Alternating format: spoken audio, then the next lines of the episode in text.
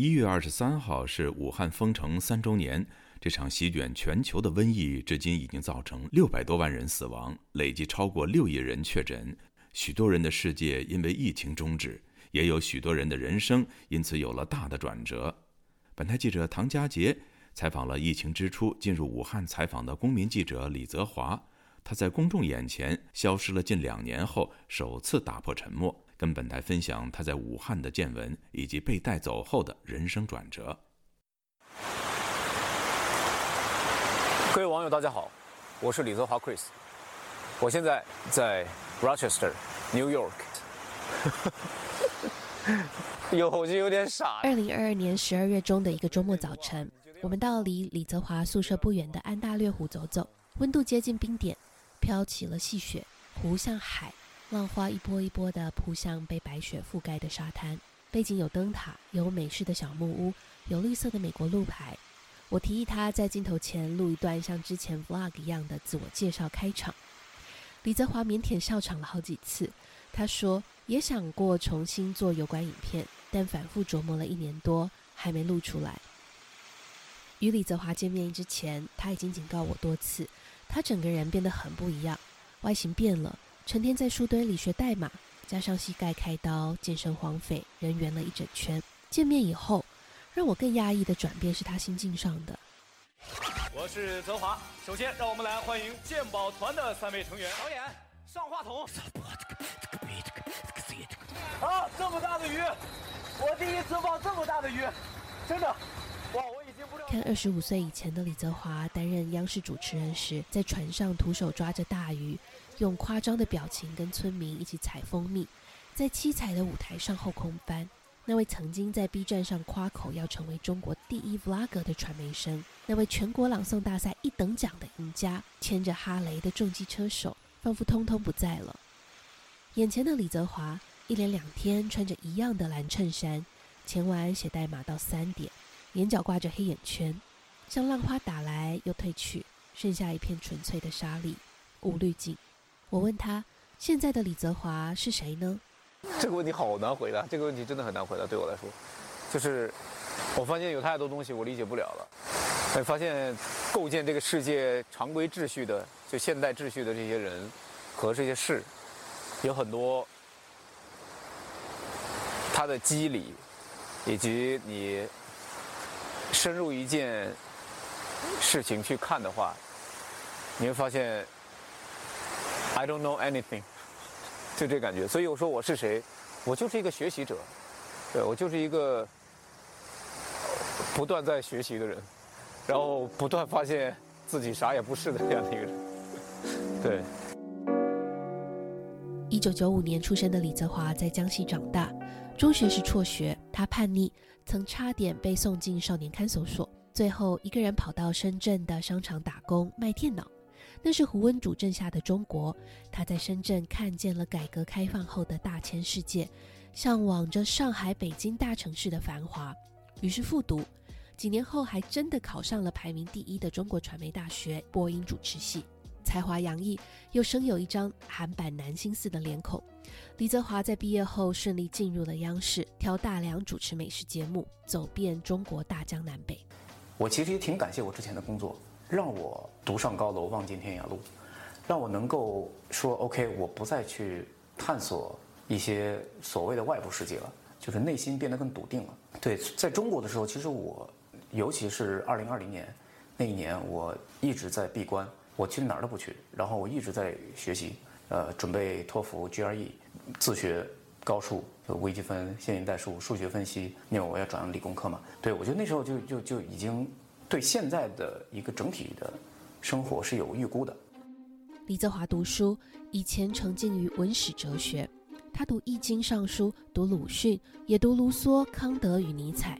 二零二零年冬天，在武汉派出所的询问室里，公安拿出了共产党百年理论吓唬他，他反过来瞪大眼睛，向七八位穿着制服的大汉说起历史。就是他们把我关在新闻室，然后一堆警察围着我，然后跟我跟我聊，跟我这种。对对峙，这是一次在电话里，李泽华跟我回忆与武汉公安对峙的经过。他跟我说，一百年前这个说共产党的成立，我就跟他们说，我说那个马克思这个屌丝为什么巴尔恩格斯、向恩格斯这个怎么借的钱？我就跟你讲，我说你呃马那个马克思和那个费尔巴哈，还有那个谢林，还有黑格尔，他们是什么关系吗？你武汉市公安局没有回复本台的置评请求。李泽华今年二十七岁，自嘲已经进入中年。人每一天的生活是我们整个人生的这个小小的微分嘛？对，就是从微积分的思想来来来看我们的人生哈，就是你会发现它的变化是累积的，在绝大部分情况下，人生的这种轨迹或者说我们内心的状态，它是一种线性的，但是它会有一些非线性，在某一些节点存在一些非线性的节点或者说函数，使得我们会发生比较剧烈的变化啊。但是我觉得这种每一天一点一点的变化，然后来到美国，我觉得最大的变化就是，我觉得我现在比之前要更冷静了。啊，更沉稳，对。但是有时候这有时候会觉得这好像就是到中年了，就是就是少年结束了。九零后一代的中国人进入中年，他们成长记忆里的中国是闷声发大财，是拥抱世界的奥运烟火，也是不断高筑的防火长城和他们垫高脚尖探索自由知识的渴望。后来，李泽华读了英国演化生物学家理查德道金斯的《自私的基因》。他读了连线主编凯文·凯利的《科技想要什么》，科学书籍像是打开了通往另一个世界的大门。他思索：如果文明发展的主体不是人类，是技术本身，我们是谁？我们可以是什么呢？对，尤其是后来逐渐的开始在学一些真正的知识，就是我看那个 MIT 的那个 Open Course，我当时英语逐渐开始变得越来越好之后。会发现整个眼界和世界的这种就宽容度突然变得大了很多，所以我觉得，在中国，对，尤其是在当时那样的环境，连话都不让说，对我就觉得很烦，只是觉得很烦，有毛病吗？对吧？我说句话怎么了？李泽华对中国的现实感到不满，将现今的中国与五十多年前的文化大革命时期相提并论。尤其是你会发现那些权力的执行者，当然在我离开之后，后来整个的这个。情况变得更加恶劣，对吧？那些大白变成白卫兵，白卫兵甚至都不是专业的医疗人员，甚至就是街上的街溜子，甚至就是一些混混。然后你就会发现，整个这个社会，它依然停留在文化大革命时期，没有任何变化。对你像这个，天哪，东西太多了。这是，这些都是数学这就别看了，好丢人。这这些最基本的这个大学生的数学，就。这是我从中国带过来的书，这书桌就是你看两个显示器，一个 MacBook，然后一个 Mac Mini。李泽华介绍着他的书桌，这是他搬到美国一年多来最常待的地方，也是他唯一买的新家具，摆在他老旧宿舍窗边的一角，像是一个挺立的堡垒。Mac Mini，然后那个是一个声卡，就 Audio Interface，然后这是一个麦克风，这有时候我会。呃，录音用的。桌上三个显示器上都是代码或者是人工智能研究的论文。他说现在很少看书了，读论文反而像是读到最最前沿的知识，让他兴奋也让人谦虚。从艺术生转到理工科，这么大的转弯为的是什么呢？我觉得首先是因为我们在中国那个环境长期的受到不自由的压迫，这种不自由是尤其是信息上的不自由。信息上的不自由带来了诸多的不自由，并且这种不自由最终会导向一些很恶劣的后果。你包括现在的悲剧，其实都是一脉相承的。因为我相信，目前的这种专制集权，或者说信息集权、数字集权，它是由技术带来的。那么由技术带来的问题，也许只有技术本身才能解决。武汉作家方方在他广为流传的《封尘日记》中反思科技，他写道。微博有一种技术，就是你以为你发出去了，但其实没有人能看到。自从知道有此技术后，方明白，高科技作恶起来一点不比瘟疫弱。李泽华有相同的感受。对，所谓的库兹韦尔说那个技术起点，好像马上就要到来的这种这种状态。如果一个集权在使用这样的技术在控制人民，那么人民想要反诉他，甚至甚至我连认识对手的机会都没有。所以说，我觉得是很有必要把这些现在。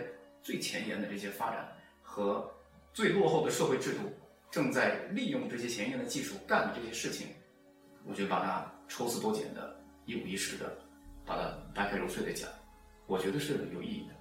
对，这也是你你在至少在工作室研究消了这么久，愿意再重新出来讲一下你的过程的原因吗？对。快让我在雪地上撒点儿野，给我点刺激，哦，大夫老爷。不记得下一句词了。那天早晨在安大略湖边走着，李泽华突然想起了崔健的“让我在雪地上撒点野”，于是就哼了起来。此刻的他正准备毕业，展开新生活。他说：“虽然没有想过要面对银行账户见底这种有点憋屈的人生，但是心安是归处。他计划用自媒体及新学到的电脑专业做些事，为中国观众科普解读技术集权。离散异乡的人重新找工作，也找自我认同，但挂念总是离不开故土。怎么在这块土地上定义新的自己呢？”